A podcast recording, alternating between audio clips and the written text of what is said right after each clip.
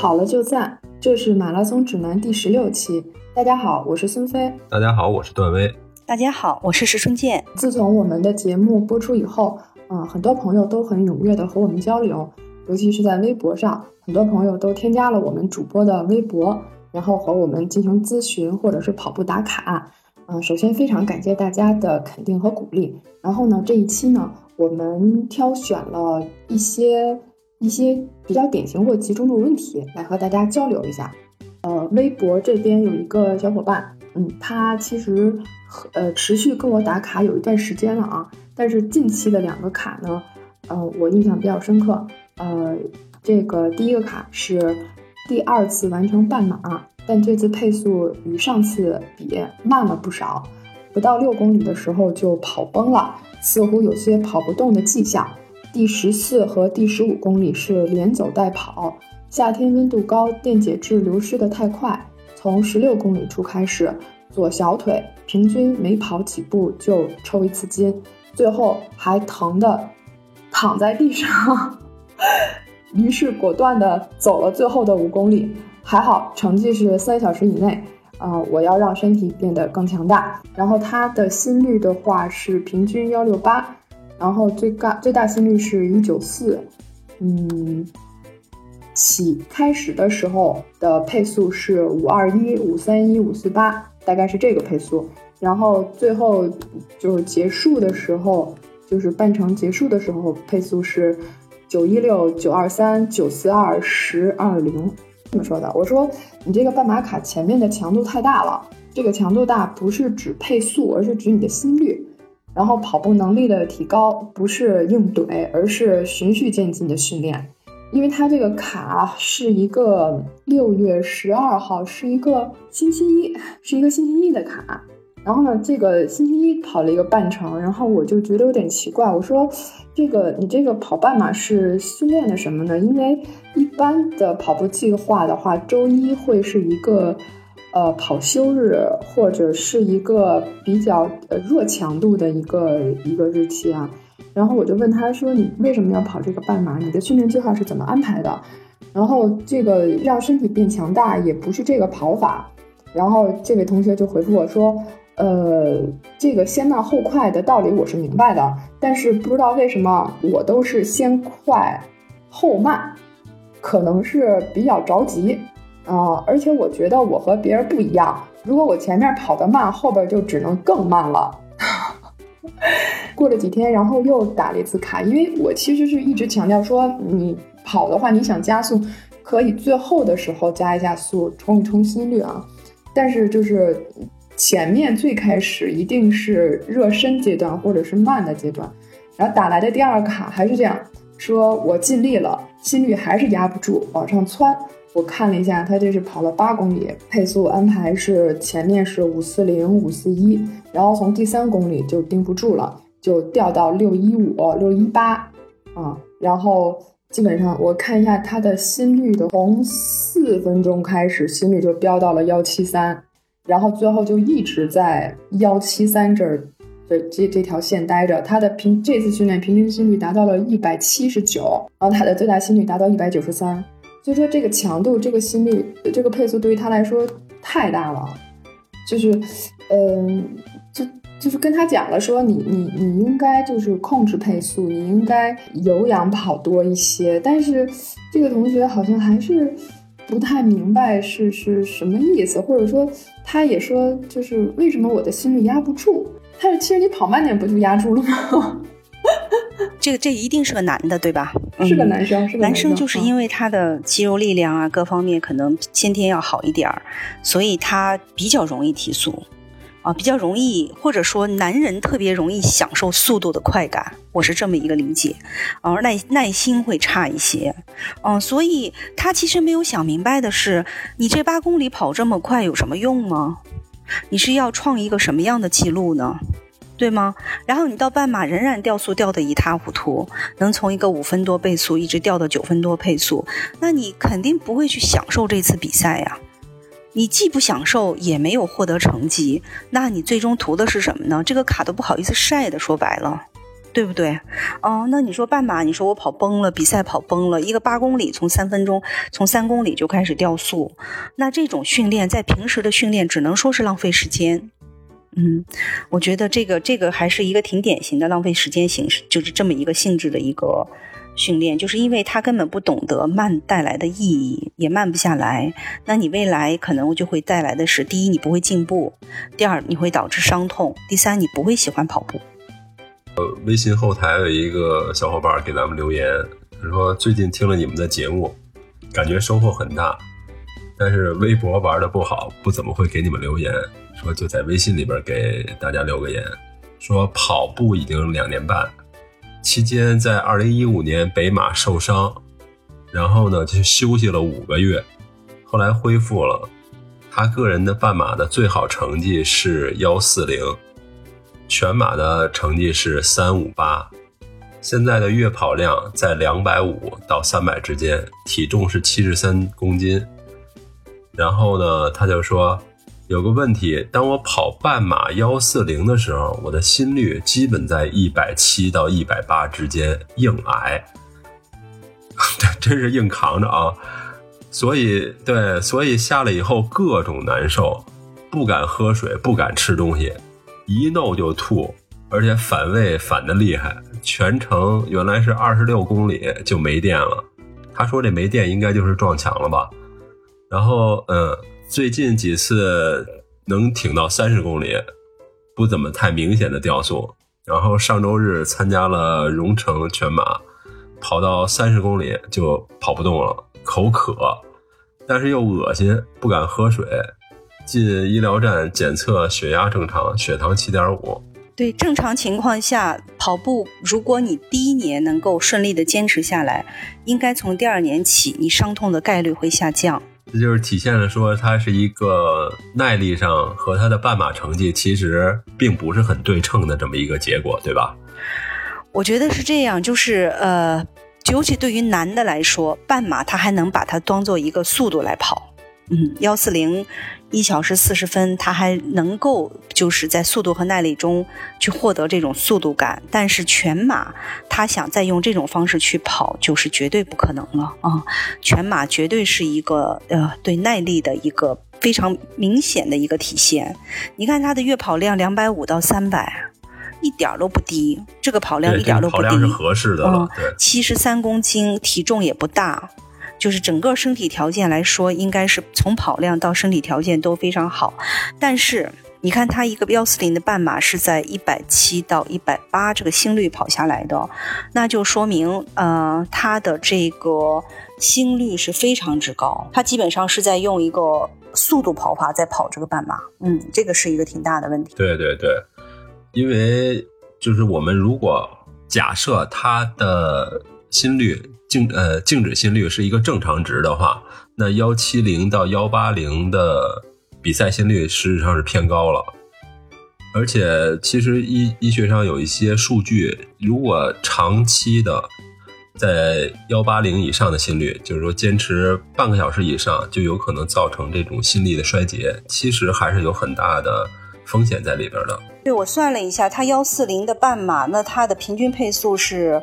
四四三啊，也就是说，它四四三四分四十三秒的这个，或者说四四五左右的一个配速，它的心率在幺七零到幺八零，这是一个什么概念呢？幺七零到幺八零肯定是一个已经超过了乳酸门槛跑这么一个概念，就是你是完全在一个混氧的状态下，嗯，可能你无氧的这个比例要更高一些。嗯，然后如果说你用这种混氧的状态去跑全马，那是肯定不可能的。嗯，另外也说明，如果说你的四四三的配速是在幺七零到幺八零的心率的话，你平时的跑步绝对不可以在这个速度跑，你至少要减掉一分左右的一个配速，你可能要跑至少要减减到五四三，甚至到六分，去把你的心率降到一五零以下。你在一五零以上跑，对耐力一点帮助都没有。哦，你对耐力没有帮助的话，你耐力达不到，你全程根本坚持不下来，坚持不下来同样的一个速度。嗯，所以刚才那个小伙伴也是这个问题，他等于说跑一个半程和跑一个八公里，他都用一个同样的五分四十几起步，对吧？然后他都同样会掉速，他都同样这么高的心率。凡是在一五零以上长期进行训练的人，你的耐力很难得到一个大的改善。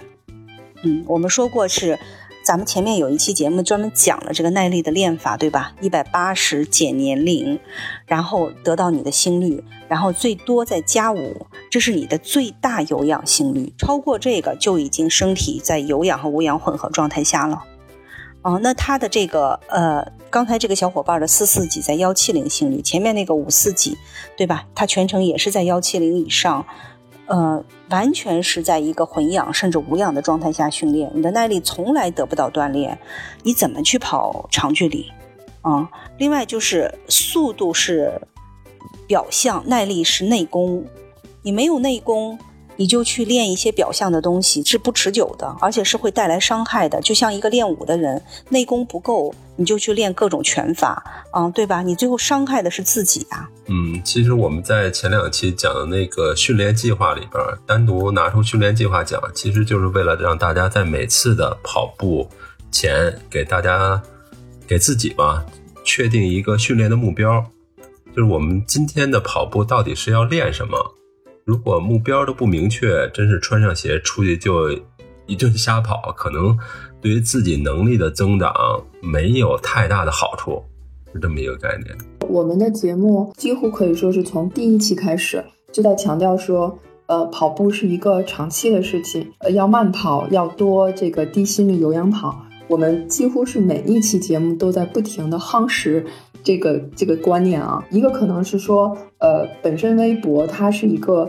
比较碎片化的一个知识，就是他可能呃是新朋友，他没有听到我们之前的节目，或者是说，呃他不知道我们之前一直在强调这个，所以就是他嗯还是按照以前的跑法，然后就是直接过来跟我们打个卡，有有这个可能，但也有有也有可能是老朋友，但是可能他真的是就是说从他自己的训练经验也好，或者是尤其是男生。他看到自己身边的就是跑团的小伙伴也好，或者是说平时一起训练的小伙伴也好，跑步的时候那么快，然后看到微博上大 V 打卡那么快那个配速，然后就真的按耐不住要跑快，就是他会觉得，嗯，人家都那么快，我也要快，因为我我我不比他差呀，为什么我打出来卡要六分，人家打出卡来四分多？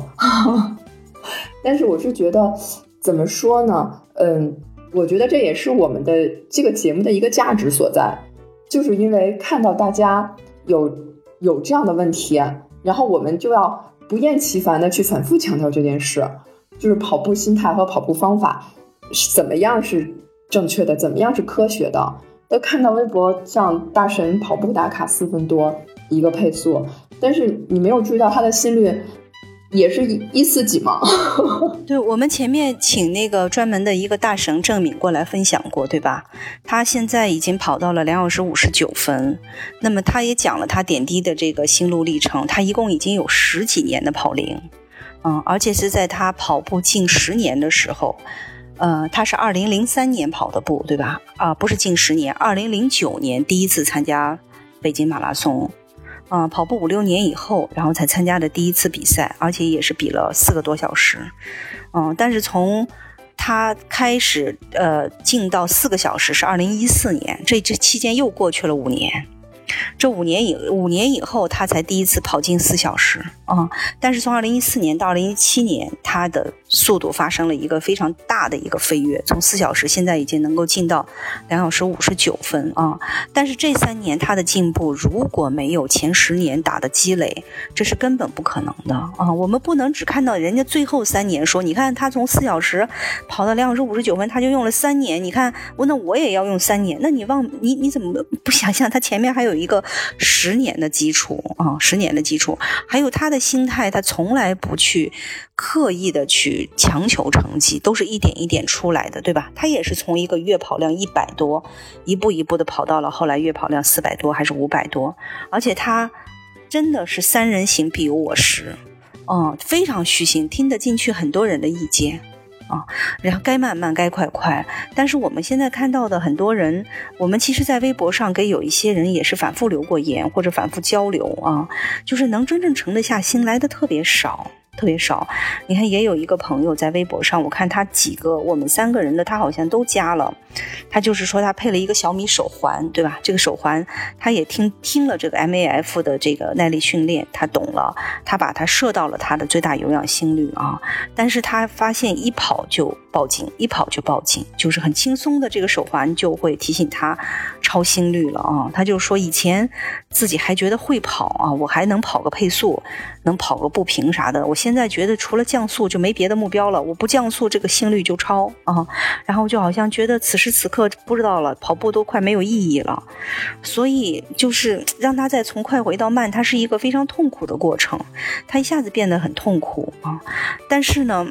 我我看了他的这个配速，他大概是在七分左右会达到他的一个最大有氧心率啊。我也给他留了个言，我说其实好些人的这个 M F 训练是从走开始的，因为他一跑就超心率，他只能走，一跑就超，他就走，对吧？那这种情况下，有的人可以坚持，其实不是说你要坚持三年五年才能见到效果，而是说你只需要坚持一个月三个月，你再回头看你一个月三个月以前的这个跑步就会有变化。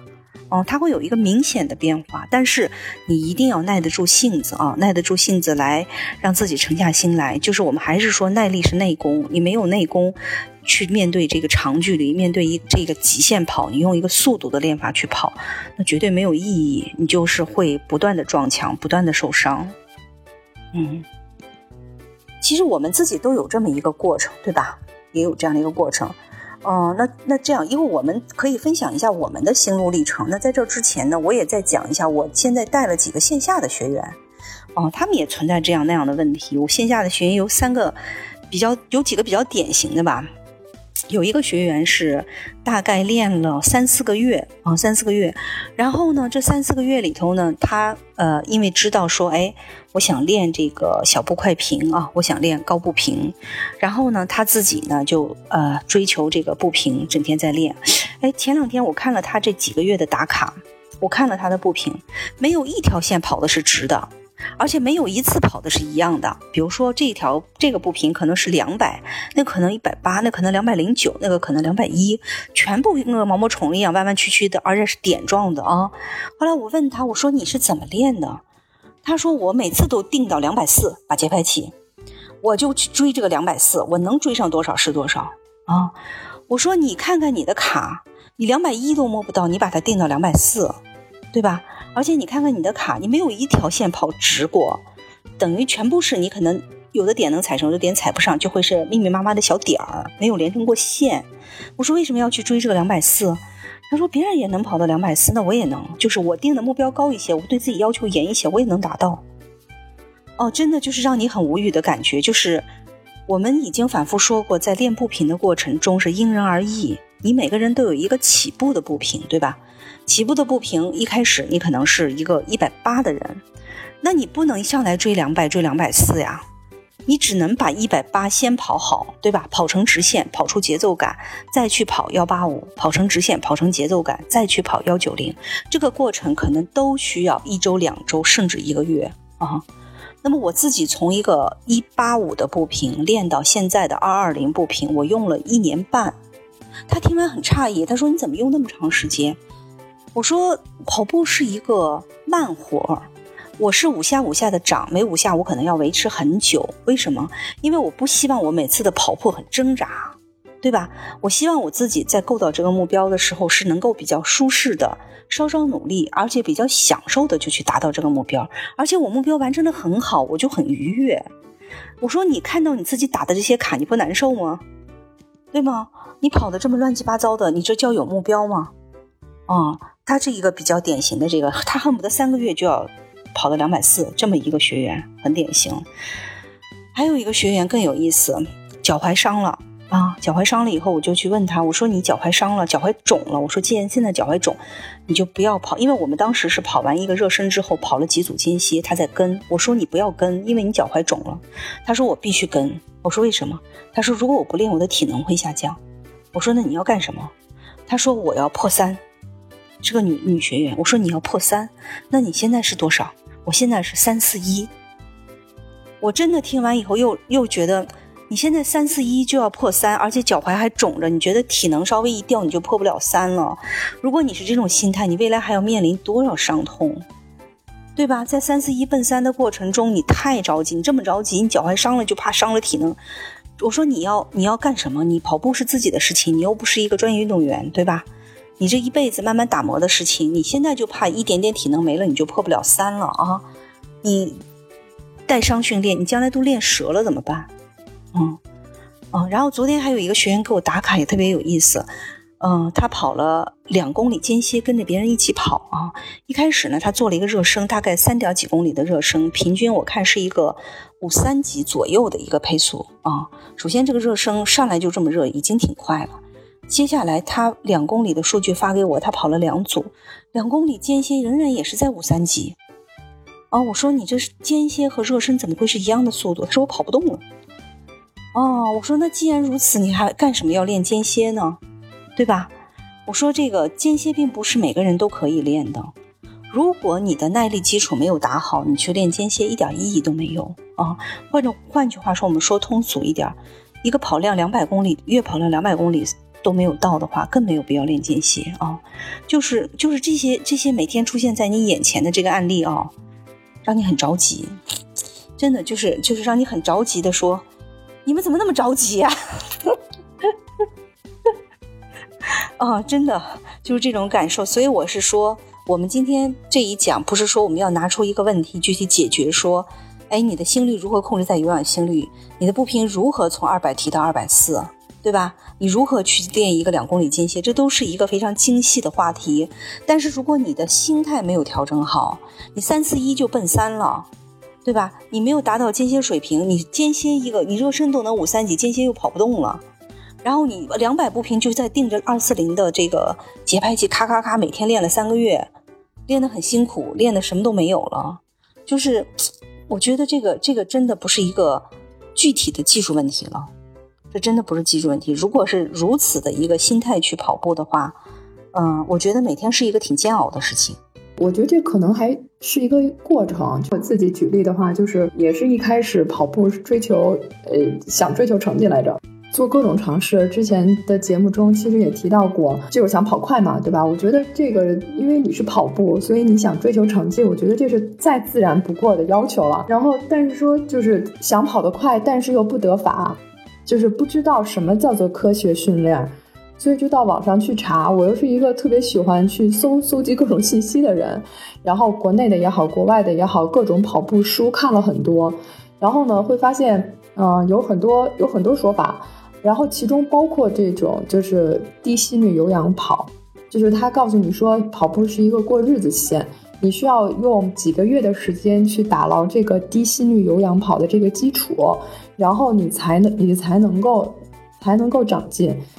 这个是好像就是很早很早就看到了，但是在实际的跑步过程中不相信他，我觉得这可能是我的问题啊，就是呃，我一开始是不相信平时跑得慢，比赛就能跑得快，因为我觉得这这怎么可能呢，是吧？想每次训练的时候就到位，每次训练就淋漓尽致，然后就希望也很刻苦。然后就希望我跑步的时呃比赛的时候能有一个好成绩，但是就是因为我觉得就是这样错误观念，就是很快就受伤了。使劲跑的时候，身边也有朋友说说你这么跑，就是虽然配速看起来不快，但对于我来说，我的心率已经很很高了。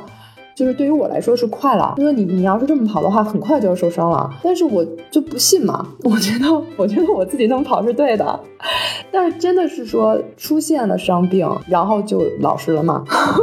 不是说所有人都和我一样，我自己是这样，就是从不相信到相信是一个过程，他需要经历一下。之前那期采访谭总，谭总说，根据个体差异，需要两个月到三个月的时候才能看到结果。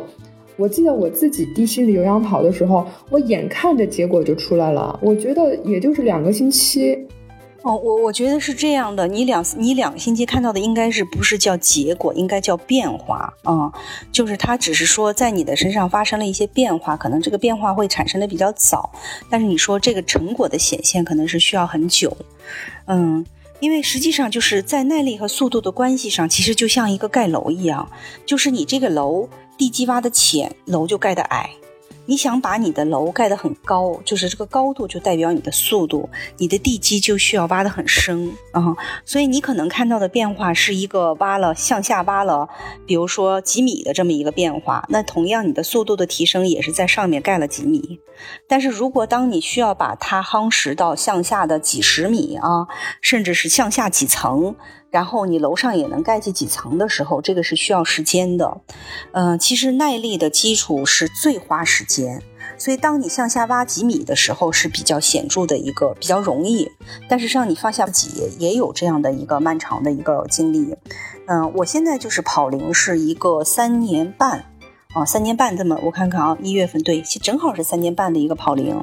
其实我是在跑步的第一年，可能跟现在所有发微博、发微信的人一样的，因为我是一个。就是我并没有呃好好跑过步，但是一跑呢，成绩还不错的。就是我第一个五公里就能跑在大概三十三分左右，就这个成绩应该说还是可以的。呃，然后紧接着我第一个全马只用了四个月就完成了，而且我的首马是四个半。嗯，在这个过程中就是就飘起来了，因为就觉得自己很有天赋了那种感觉。一个女孩四个月跑到四个半就很有天赋了，对吧？后来呢，就所有的这个训练就全部都以时间为目标了，一发不可收拾。就是那下一个目标恨不得就要破四了，那破四就要跑到五分四十，对吧？所有的训练，就像孙飞说的，不跑到五分四十就没有淋漓尽致的感觉，就觉得自己没用功啊，就觉得自己没用功。所以从我跑完首马开始，我就开始了一个漫长的受伤过程。啊，我几乎就是跑步的人得的伤，我其实都得过，从髂筋束到足底筋膜炎啊，到肌肉韧带的这种伤，我基本上都得过。最长的时候歇过一个半月，但那个时候仍然还是很坚持，很坚持，就是觉得是因为自己。的方法不得当，或者是因为自己还是不太努力啊，然后就是因为得了很多的伤之后，呃，那是一四年，然后到一五年就是开始几次冲击四都没有冲击成功，甚至最差的一次就是差了二十七秒，跑了四零零二七。啊，然后在这个过程中，逐渐的就是回归理性了。啊，为什么到二十七秒我都冲不上去？就像现在有的人说，为什么每次到三十公里我都掉速？啊，其实你的耐力基础是完全不够的。就像我最后咬着牙拼了命拿着鞭子抽，我那二十七秒也出不来了，就是这样的一个情况。所以就是耐力基础是没有到的。跟你也有人问过我说，是不是我能量胶吃少了？我应该多补点能量胶。实践证明，我自己在二零一六年的东京马拉松达到 BQ 的那次比赛，跑三小时五十。四分全程只补了两个能量胶，全程没有掉速，而且我最后后半程比前半程快，啊，就是实践证明，你只有具备了你相当的这个耐力基础之后，你是能够达到你的后面比前面快，并且并不是什么补胶的问题。啊，它是一个能量，就是你的能量供应这个渠道被打开了，它能够像一个汽车的油箱一样，能够持续的进行燃烧，能够烧得很久。嗯，但是直到我其实 BQ 之后，我仍然还是一个追成绩的心态，我还是想我自自己能不能更快一些。那时候已经两年了，但是我在自己最后就是在跑东马前的三四个月，因为得到了孙英杰老师的指导，他把我的训练计划完全改变了啊！就是这一周中，我我四个月的备战东京马拉松，其中。有两个月纯慢跑，就慢到 MAF，就只慢到只跑步频、压心率、只跑时间。我可能在田径场一次拉磨就能拉一百分钟，这一百分钟里我就不能超幺四零心率，我就必须跑到两百步频，我就这俩指标，啊，就在田径场拉磨，那俩小时跑下来，整个那个小腿就是要爆炸的感觉。因为就是很很很机械嘛，去跑这个动作，当时也不是特别有技术感，就是很机械的在完成。但是就是这样很机械的完成的过程中，啊，就逐渐的就出来效果了。其实我在四个月的准备过程中，只跑过一个三十五公里，再没有多跑过任何一个三十公里以上的距离，啊，剩下只跑过二十五。就是就是这种耐力对我这四个月是特别特别重要的。但是即便这样，过了东京马拉松之后，我又有一种想练速度的感觉啊。那么仍然就是出现了我刚才所说的，我的地基并不深，我再往上走会变得非常困难。就是我意识到我的地基还差很远，我就挖了这两层楼，我上面只能盖两层楼，我下面要想盖四层楼，我必须接着往下挖。嗯，所以从那以后，我现在就是我也知道打好一个耐力基础，至少有个三五年的功夫。啊，我现在跑步才三年多，我着什么急？所以我每天很高高兴兴的去地心率跑，真的是乐开花那种。以前你是跑步是这样掰手指头哦，一个一个周四次哦，这四次终于完成了，是这样的一个心态。那么现在就是你说今天早上起来跑不跑步，只要天好跑啊，因为慢跑我恢复的很快。对，不不耽误我跑步，对吧？我会有我的训练计划，我会按照这个大百分之八十的有氧跑去跑，我也会跑一两次强度跑，然后我会高高兴兴的去完成我的计划，我会高高兴兴的完成一个月两百八到三百公里的跑量，没有任何伤痛，甚至膝盖一丝的疼痛都没有，对吧？这时候心态是不一样的，我不会掐着手指头说，我这周已经跑了一次了，两次了，哎，终于要熬到四次了，哎，五次我计划完成了，不是这样的，而是我很高兴的去每天，哎，我一睁眼，我出去跑个六十分钟还是八十分钟的低心率，哎，一看我高高兴兴的就能把步频跑到两百二，对吧？通过我这些努力，而且我现在跑下来，全身没有任何紧的地方，很松，就是我完全能够掌握自己自己的掌握这个技术感，我觉得这些都是很重要，就会让你的心态变得很好。我觉得没有五年的功夫，我不把这个地基挖深，我不会再想说，哎，我还要把楼盖的有多高。就这个功夫一定要把它沉下来，一定要沉下来。就是这个，在很多这个打卡呀、问问题的时候，真的你问问自己跑了多久？为什么一年以后甚至到两年半还在反复受伤？那是一个什么样的一个原因？再问问自己的心态，你跑步是为什么？你不高兴，你不享受，每天都是挫败感，每天给自己定那么高的目标，然后完不成，然后一跑马就撞墙，那。这种这种这种愉悦感都没有啊，那就是说跑步是为什么？现在跑步的很多朋友哈，我觉得就是是不是缺乏一种理智？因为我我是从上学的时候就是田径队，反正教练说什么做什么动作，你就踏踏实实去做就完了，不用考虑说今天我的训练计划是什么。呃，现在呢，跑步一个是像一姐说的，要有一个愉悦的心情，我觉得这个是想把一件事坚持坚持下去的一个基础。第二个呢，呃，我觉得是对自己的一个清醒的认识。我不知道这个是不是现在大家普遍存在的问题。呃，因为我们有一个就是 S F 开心打卡群。跑得快的和跑得慢的人都在这同一个群里边打卡，有的可能跑七八分的配速，慢慢慢慢的一直摇个五公里、十公里的；有的可能就是三分多的配速，然后四分的配速，这种跑得非常好的朋友也有。我觉得这个能在同一个群里边打卡，首先对自己都有一个很清醒的一个认识，我的能力到底是一个什么水平。那我自己打卡其实也是，除非说我今天是一个想测一下我的心率，比如说在某个速度下边的心率是一个什么水平，那基本上现在我也听一姐的教诲，我要把我的速度慢下来，基本上就是六分到六分半的这么一个配速，跑五公里、跑十公里，基本上这么一个量。呃，这就是我对我自己现在能力的一个认识。我认为我再提速。已经超出我的能力范围了，它随后带来的结果就是我的膝盖会疼，呃，一天我恢复不过来，没法进行第二天的训练计划，这是给我最直观的一个感受。那我现在降到了六分以外的配速，然后看我配速的柱形图，看我的步频，看我的心率，按照计划，基本上。歇一晚上，第二天的训练计划仍然能够正常的进行。